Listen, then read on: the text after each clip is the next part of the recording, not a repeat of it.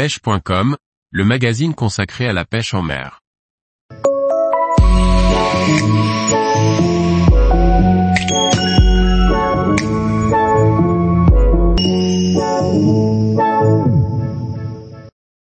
Le goby à grosse tête, un poisson commun au bord de la Méditerranée. Par Laurent Duclos. Le goby à grosse tête est le plus imposant des différents gobies que l'on peut rencontrer fréquemment en bord de mer.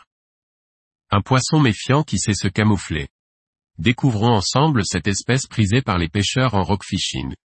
Le goby à grosse tête fait partie de la famille des gobiidés et son nom scientifique est Gobius cobitis.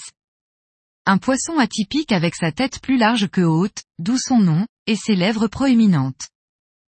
Parfois appelé goby géant, masta goby, goby ou goby céphalote, le goby à grosse tête varie du brun au noir selon les biotopes qu'il fréquente et la saison. Il dispose d'une nageoire pelvienne en forme de ventouse et de gros yeux globuleux. Un goby qui peut avoisiner les 30 cm et peut vivre une dizaine d'années. Le goby à grosse tête est un poisson très méfiant qui passe une grande partie de son temps dans sa cache ou à proximité. Poisson benthique, le goby à grosse tête se rencontre dans quelques centimètres d'eau jusqu'à une dizaine de mètres de profondeur. Il fréquente de nombreux biotopes différents, côtes rocheuses, digues et zones portuaires, fonds sablo-vaseux. Il est aussi capable de vivre dans des eaux saumâtres et de survivre hors de l'eau quelques minutes. Le goby à grosse tête se nourrit de crabes, d'arapèdes et de petits crustacés. Il dispose de mâchoires puissantes qui lui permettent de broyer crabes et coquillages. Un poisson qui se déplace rarement loin de son trou pour rechercher sa nourriture, et qui y revient rapidement à la moindre alerte. En période de reproduction, le mâle arbore une superbe livrée noire avec des liserés bleus sur l'ensemble de ses nageoires.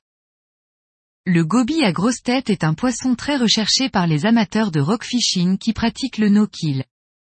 Déplacer son leurre souple dans les anfractuosités et prendre une touche de masta goby, reste un moment intense lorsque l'on pêche avec une canne ultralight.